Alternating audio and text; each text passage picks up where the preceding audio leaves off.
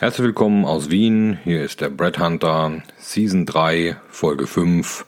Und diesmal ist unser heutiges Thema wir Social Media petzen.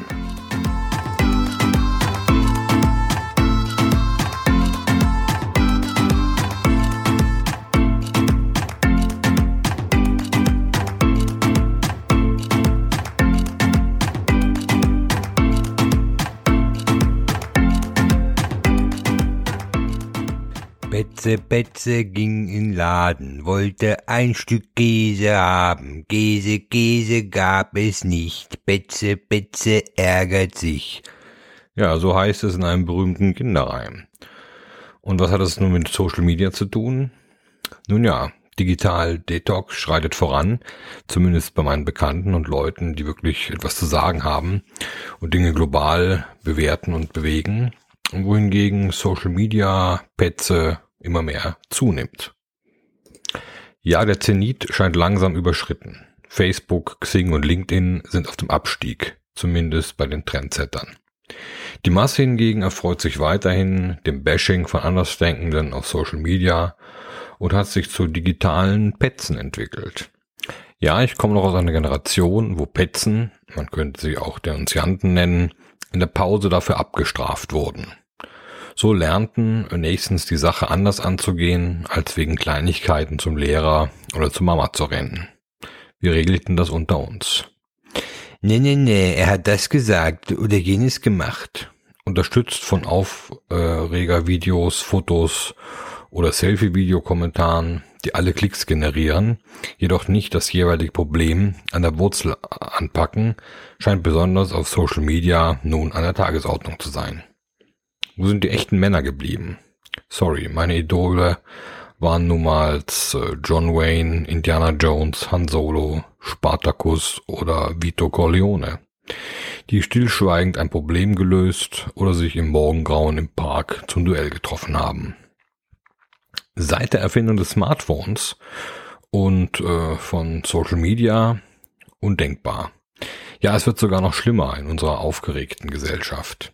Wir eilen von einem Aufreger zum nächsten.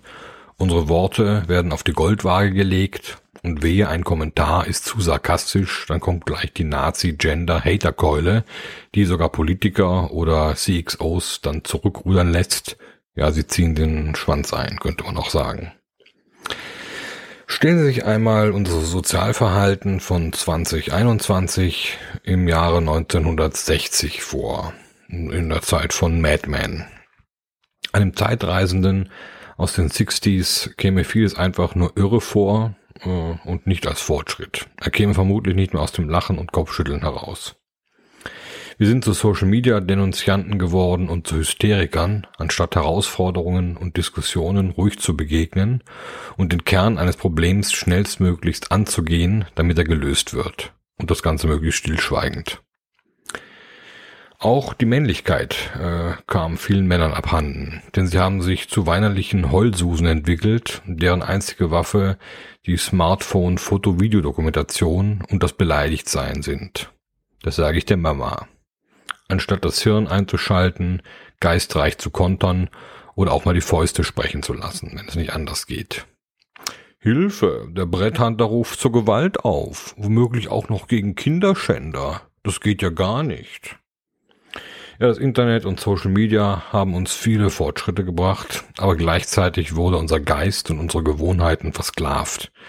Wir wurden abhängig vom kurzen Dopaminkick und wesentliche Skills haben wir verlernt, weil sie Arbeit machen und anstrengend sind und das Ergebnis oft äh, Wochen dauern kann. Ich meine hier Dinge wie das Denken, sich eine Meinung bilden, Dingen auf den Grund zu gehen, recherchieren, viele Meinungen einzuholen aus guten Quellen, nicht aus der gleichen Bubble, in der man lebt und auch mal krasse Meinungen einfach auszuhalten und stehen zu lassen, ohne Cancel Culture zu betreiben. Der gesunde Menschenverstand bleibt draußen, denn sonst würden Aufregern wie die Tage in Leipzig in einem Hotel, als ein junger Mann wegen seiner Davidstern-Halskette angefeindet wurde und dieser dann sofort seinen Social-Media-Klick-Chance witterte und heulend seine Opferrolle äh, bekannt machte. Was erwarten wir denn bitte, wenn wir im Osten Deutschlands pro Israel oder pro Mittel East unterwegs sind. Das ist genauso wie wenn ich in Bosnien eine serbische Bohnensuppe bestelle, nackt in Afghanistan in die Moschee gehe oder Kim Jong-un in Nordkorea nicht applaudiere, wenn er gerade sein Commodore C16 mit Datasette startet. Dann gibt es eben auch Konsequenzen, derer wir uns eigentlich bewusst sein sollten. Oder sind wir so naiv geworden? Haben wir so wenig Ahnung von der Welt und von den Kulturen? Manchmal äh, suchen diese Social Media Freundchen auch den Thrill, um sich nachher als Opfer inszenieren zu können. Ja, eine ganze Industrie ist daraus erwachsen, Dinge anzuprangern, zu demonstrieren und eine Cancel Culture zu schaffen, wenn uns Dinge nicht passen oder wir zu sehr in die Tiefe bohren, um Unlogisches zutage fördern, ja abstruse Ideen aufdecken. Natürlich sind viele Dinge nicht politisch korrekt, aber es gibt überall auf der Welt äh, diese Dinge und ich äh, finde eher das Ganze lächerlich, wenn eine Social Media Generation, die auch gerne mal provoziert, äh, um danach die Opferrolle zelebrieren zu können, ja, wenn diese Generation dann versucht, sich mit Holocaust-Opfern auf eine Stufe zu stellen und eine künstliche Antisemitismusdebatte heraufbeschwört. Diese Debatte ist natürlich gerne gewollt, äh, wenn es sich um unsere Freunde aus dem Osten, die Ossis richtet. Ähm, aber wehe, wir bezeichnen die Palästinenser oder syrische Flüchtlinge als Antisemiten. Dann schauen wir lieber weg und blenden die Thematik aus.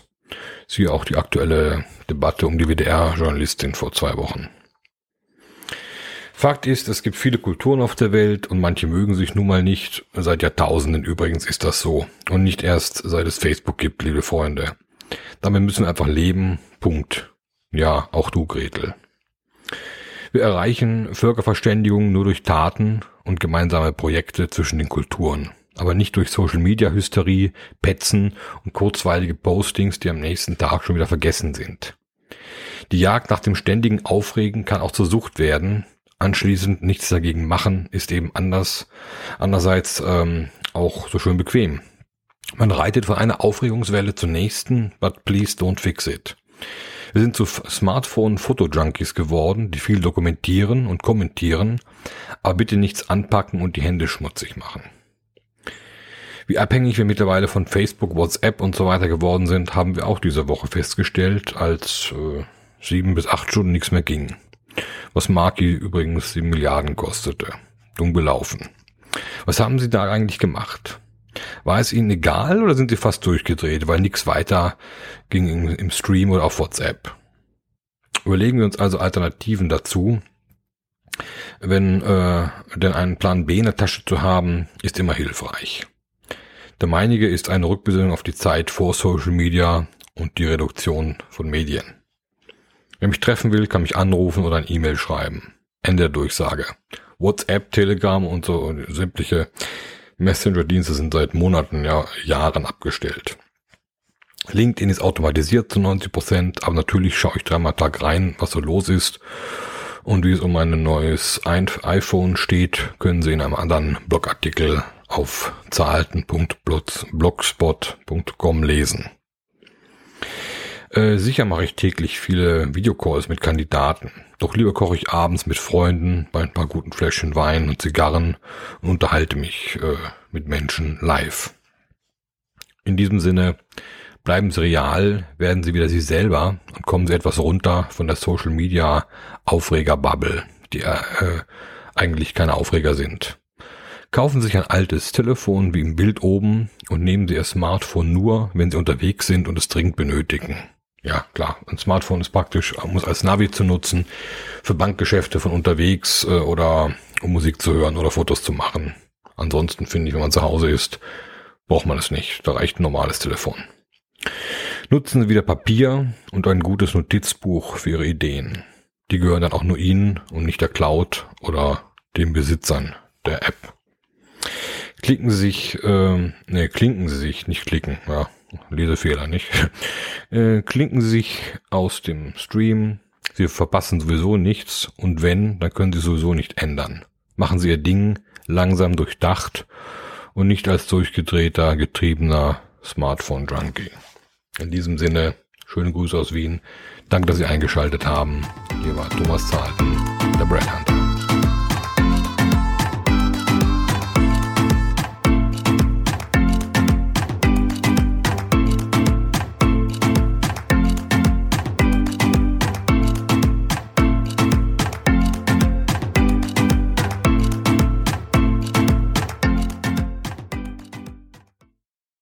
Ja, herzlichen Dank, dass Sie diese eine äh, Brett Hunter Podcast Folge angehört haben. Es gibt natürlich noch weitere, die Sie äh, auch auf äh, breadhunter.group finden oder auch die Bücher auf Amazon, indem Sie nach Thomas Zahlten oder Brett Hunter suchen. Natürlich finden Sie auch auf unseren Webseiten weitere Informationen.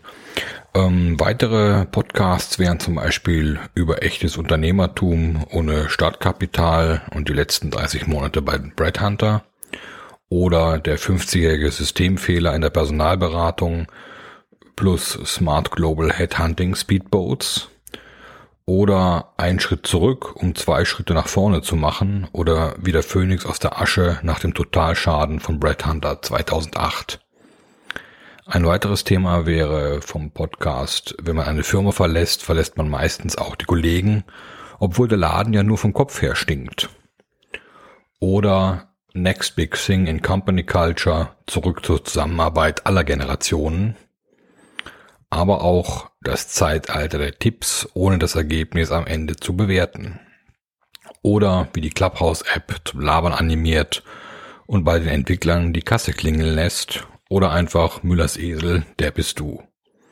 Des Weiteren haben wir einen Podcast zum Vorwort des Brett Hunter Buchs Nummer 7 vom März 2020 äh, und natürlich noch einen, der heißt Geistige Umerziehung durch Social Media Guidelines, Intoleranz der Toleranten, We are back in the 60s. In diesem Sinne noch einen schönen Tag und viel Spaß beim weiteren Stöbern auf breadhunter.group.